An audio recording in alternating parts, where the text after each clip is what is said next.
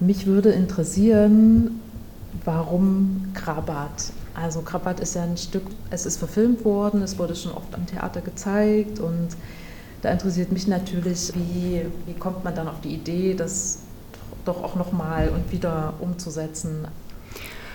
Also dem Theater der jungen Welt war das äh, ein Bedürfnis, ein, schon auch einen klassischen und einen bekannten Kinder- und Jugend äh, Buchstoff, in dem Falle von Ottfried Preußler, auf die Bühne zu bringen. Und die Wahl auf Krabat fiel deshalb, weil diese Geschichte um diesen Jungen, der also ein Waisenjunge ist und also vor dem Krieg und vor der Kälte flieht, dass der in so eine geheime Schule kommt, also auch in einer Schule, die erstmal was Verführerisches hat mit diesen Zauberkräften, die man da erlernt. Und dass aber auch gezeigt wird, wie schwer das ist, ähm, sich zu entscheiden zwischen Verführbarkeit durch diese Macht, die man durch die Zauberkräfte erlangt und andererseits zu erkennen, diese Abhängigkeit und diese Gefahr und diese Gefangenschaft, die eigentlich von dem Meister und der Mühle ausgeht und mit welchen Mitteln es überhaupt möglich ist, so einer Situation zu entringen. Das Stück ist ja mit Altersbeschränkungen ähm, angelegt. Also ich habe gelesen 10 plus. Das ist eine Altersempfehlung, ja. Genau, Altersempfehlung ist 10 plus. Das Buch selbst ist, wenn ich es richtig in Erinnerung habe, ab 12. Und wir haben ja schon gehört, es geht um Themen so wie Tod, Macht, schwarze Magie und Krieg. Wie funktioniert das, dass man diese Themen dann so kind- oder jugendgerecht bearbeitet oder auf die Bühne bringt? Wo sind da so die, die Herausforderungen? Leider macht ja der Krieg vor niemandem halt und genauso wenig natürlich auch vor Kindern. Das erleben wir dieser Tage vielfältig. Und hier ist es ja auch wirklich dieser Junge, der 14 Jahre alt ist und sozusagen kein Kind mehr, aber auch noch kein richtiger Mann, der in dieser Mühle eben auch eine eigentümliche Form von Schutzraum findet, weil er da erstmal, also da ist kein Krieg, da gibt es diese Arbeit auf der Mühle und auch einen Meister, der sie von, vom Krieg, vom Kriegsgeschehen fernhält. Und ich glaube, dass es ganz wichtig ist, das mit Kindern auch zu thematisieren und sie zu konfrontieren mit so einer Situation, äh, wie das ist für ein Kind auch also allein zu sein und sozusagen Zuflucht oder eine Anlaufstelle zu suchen, wo es sich ähm, äh, unter Gleichgesinnte, also in dem Falle die Gesellen, begibt und dann aber da genau abzuwägen und wach zu bleiben, wer da in eine Führung geht, wie das der Meister tut und wie sich die Gesellen untereinander verhalten. Und dass es eigentlich nur möglich ist, wenn man gemeinsam sich stark macht und zusammenhält, auch gegen einen Meister aufzustehen. Und ich glaube, damit kann man auch schon, also muss man äh, früh genug anfangen, die Kinder zu ermächtigen, sich nicht, äh, also nicht auf jede Stimme zu hören und sich unterzuordnen, sondern nachzufragen und auch äh, Widerstand zu leisten, wenn es ungerechtfertigte Übergriffe oder Machteinflüsse gibt. Also kann man sagen, ein Stück, was einfach an, an Aktualität nicht verliert, obwohl es ja schon älter ist. 1971 ist das Buch mhm. erschienen, genau. Und selber spielt das Stück im 19. Jahrhundert. Nee, weit, äh, weit vorher, vorher eigentlich, noch? im, im okay. 17. Jahrhundert, genau. Also das ist ja eigentlich äh, basiert auf einer sorbischen Sage mhm. um, um den Krabat, also äh, um eigentlich so einen Obersten, der auch Zauberkräfte hatte und ja, also auch verschiedene Leute dort gerettet hat vor bösen Mächten. Das Buch oder auch das, das Material, was ihr da verarbeitet habt, das hat ja eine ungeheure Komplexität. Ottfried Preußler selbst hat ja wohl zehn Jahre an dem Material gesessen und geschrieben. Wie bricht man sowas runter für die eine Stunde und 20 Minuten Bühnenfassung, die wir jetzt gerade gesehen haben? Also sowohl ähm, inhaltlich als auch materialästhetisch. Also hier gab es von Regisseur Nils Zapfe ganz äh, voran die Entscheidung, es erstens, also das war auch die Anfrage vom Haus, aber er wollte es auch sehr gern mit Mitteln des Puppen- und Objekttheaters äh, umsetzen und er wollte eine Erzählinstanz schaffen, also eine in dem Falle auch bewusst weiblich bzw. divers besetzte Erzählerinnenschaft, die äh, sozusagen aus der Perspektive des wohl größten Zauberers und freiesten Gesellen, dem Pumphut, heraus die Geschichte erzählt, um Krabat und und die Gesellen und den Meister. Und da gab es eben dann die Entscheidung, dass die drei SpielerInnen in diese Erzählerinnenschaft einsteigen und sozusagen das Publikum uns in die Geschichte hineinnehmen Und die Figuren, die dann äh, so eine Rolle spielen und um deren Geschichte es geht, also vor allen voran natürlich Krabbert, die werden durch Puppen dargestellt und der Meister eben über diesen Dachgiebel. Und äh, vielleicht kann Julia uns ja was erzählen, auch zu den Ideen, wie es dieser Puppenform kam.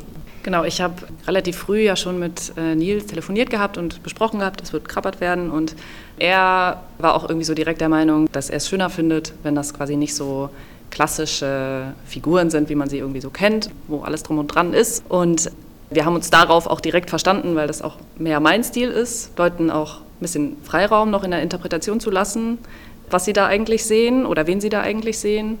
Und dadurch, dass Carsten durch, mit, mit dem Bühnenbild auch dazu kam und wir uns quasi darin auf Thema Schnüre sozusagen geeinigt haben, was auch sozusagen aus der Idee eines Sweatshops entstanden ist. Also genau, einer Arbeitsatmosphäre, die nicht unbedingt freiwillig vonstatten geht.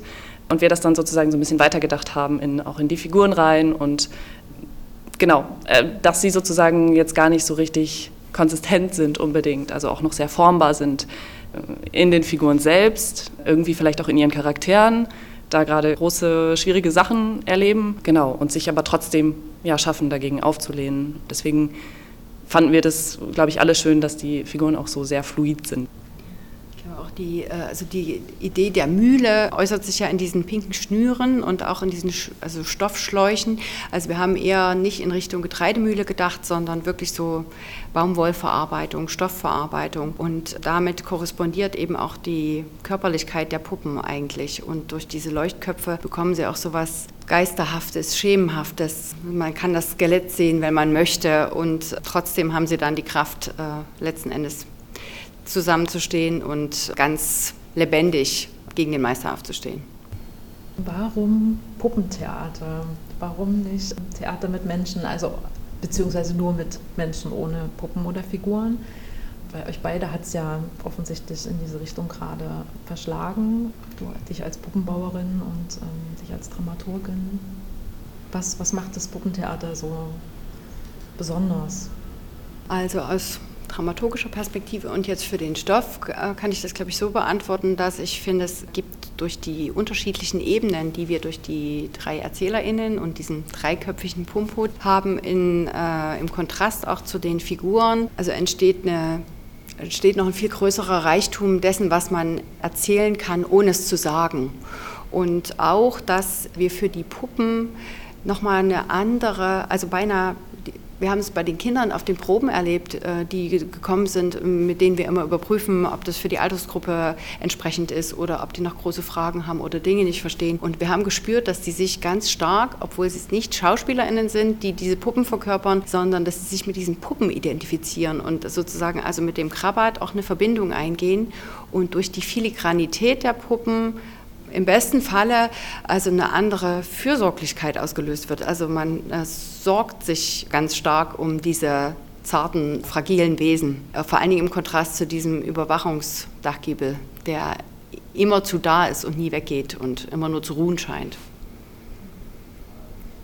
Ja, ich finde auch, dass man mit Figuren einfach nochmal ganz anders auch weg vom eigenen Körper einfach Dinge erzählen kann und nochmal ganz anders auch irgendwie Welten schaffen kann. Also kleinere Räume auch auf der Bühne erzeugt, was näher bringen kann vielleicht, als man das mit dem eigenen Körper vielleicht könnte.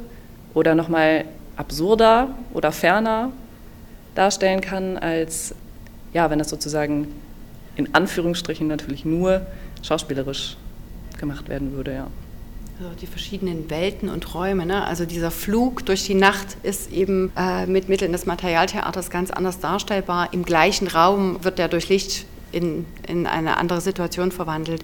Und genauso mit dem Tischtheater und dem Faden, äh, der ja zunächst erstmal der Krabat ist, ehe es in die Puppe wechselt. Ähm, da ergeben sich ganz unterschiedliche, wirklich auch äh, Erzählräume, glaube ich. Du hast den Begriff Pumput ähm, erwähnt. Wer oder was ist der Pumput? Pumput. der Pumput ist der größte Zauberer, so sagt man in der Legende. Also so erzählen sich bei Ottfried Preußler auch im Roman die Burschen gegenseitig. Und das ist so ein bisschen auch wie die Sehnsuchtsfigur, weil der Pumput wollte nie ein Meister werden und zieht immer zu frei übers Land. Und er kommt aber ab und zu, so sagt die Legende, äh, zu den Mühlen äh, und überprüft, ob der Meister die Burschen gut behandelt. Und sonst lässt er die Mühle mal ganz schnell stillstehen oder verzaubert das Mühlrad oder streut irgendwie anders Sand ins Getriebe, bis der Meister begreift und die Burschen gut behandelt. Und dann zieht der Pumput weiter. Und das Besondere am Pumput ist immer, dass er erst erkannt wird, wenn es eigentlich zu spät ist und wenn er schon sein Werk vollbracht hat und man es eigentlich nur begreift an dem kleinen goldenen Ring in seinem Ohr dass er daran erkannt wird. Und deshalb war das für uns eine ganz wichtige Figur, äh, aus deren Sicht wir gerne die Geschichte erzählen wollten, weil eben äh, das so die personifizierte Freiheit ist und der Freigeist, der eben alle dazu ermächtigen möchte, sowohl die im Publikum als auch die Burschen, nicht der Stimme eines Meisters zu folgen, sondern eigene Antworten oder eigene Antworten zu suchen und immer wieder eigene Fragen zu stellen. Du hast noch erwähnt, dass es Kids oder Jugendliche gibt, mit denen ihr diese Stücke sozusagen Probe schaut und äh, die dann auch Fragen stellen können. Wie kommt man denn als Kind oder jugendliche Person dazu, mal bei so einer Probe dabei zu sein? Das erfolgt über einen Kontakt zwischen der Schule, den LehrerInnen und den KollegInnen der jungen Wildnis. So heißt hier die Theaterpädagogik. Und unsere Theaterpädagogin für die Produktion Krabat äh, ist Caroline Mehrlein. Und sie hat sich mit Schulen in Kontakt gesetzt und hat, damit wir auch überprüfen konnten, wie jung unser Publikum sein kann und wie maximal alt sich äh, die Kinder und Jugendlichen auf den Stoff einlassen. Also hatten wir ein Altersspektrum von vierte bis siebte Klasse zu Besuch. In drei Probenbesuchen, glaube ich. Und und haben dann hinterher, also wir haben schon vorher ein bisschen vorbereitet, ohne viel von der Geschichte zu erzählen, weil wir ja gerne überprüfen wollten, wie viel sich transportiert. Und dann haben wir hinterher in Workshop-Form und lockerer Fragerunde uns abgeholt, was sie, was sie mitgenommen haben und was sie gesehen und erlebt haben. Und dann gibt es da immer eine Premierenklasse, die sieht auch keinen vollständigen Ablauf, sondern nur ein Teilstück, damit sie in der Premiere noch was Neues erleben und sehen natürlich. Aber das ist für uns extrem hilfreich, weil wir natürlich nicht suggestiv Dinge abfragen, sondern eher ganz offen reingehen und uns gerne beschreiben lassen. Und über das Beschreiben dann oft auch feststellen, wo sind Lücken oder wo ist was besonders auch nahegegangen und was uns bestärkt oder auch nochmal die Sache überprüfen lässt. Und da, das ist immer sehr hilfreich und ist ein gutes Zusammenspiel eben ähm, die Synergie am Theater, dass über die Theaterpädagogik und die junge Wildnis dann die Kinder und Jugendlichen hier zu uns auf die Probe auch kommen. Wie lange dauert es denn so, bis so ein Stück dann letztlich von der Idee bis zur Premiere auf der Bühne ist? das ist schon anderthalb Jahre bis ein Jahr mindestens Vorlauf da entsteht. Also da wird der Regisseur, die Regisseurin angefragt und dann bildet sich das Team. Also hier in dem Fall ist es der Hausbühnen- und Kostümbildner, der Chefbühnen- und Kostümbildner vom TDJW, äh, Carsten Schmidt, der sich um die Ausstattung äh, gekümmert hat. Und aber Nils hat dann Julia angefragt und ins Boot geholt, den Musiker Christoph Hamann. Und ich bin auch erst neu dazugekommen, weil ich erst in dieser Spielzeit hier am Haus bin. Mich würde noch interessieren, was so eure nächsten Projekte sind? Mein nächstes Projekt dreht sich auch um Krieg unter anderem, also um Krieg und Frieden in Magdeburg. Und da setzen wir uns, also das ist ab, ich glaube, ab sechs Jahren empfohlen. Und genau, da soll es halt auch darum gehen, ja, dass, wie du gerade schon gesagt hast, der Krieg halt eben von niemandem Halt macht und gerade auch zu diesen Zeiten gerade Kinder ganz viel damit konfrontiert werden, so ziemlich allerorts. Und ja, das wird auch wieder ein Puppentheaterstück geben, wobei noch nicht ganz klar ist, inwiefern Puppen auftauchen werden oder ob es auch eher ein Objekttheaterstück wird, weil genau das, das Thema einfach so auf eine Art auch ungreifbar ist, dass es nicht so viel Sinn macht, da vielleicht eine Person durchlaufen zu lassen oder so, sondern auch eher assoziativ zu arbeiten.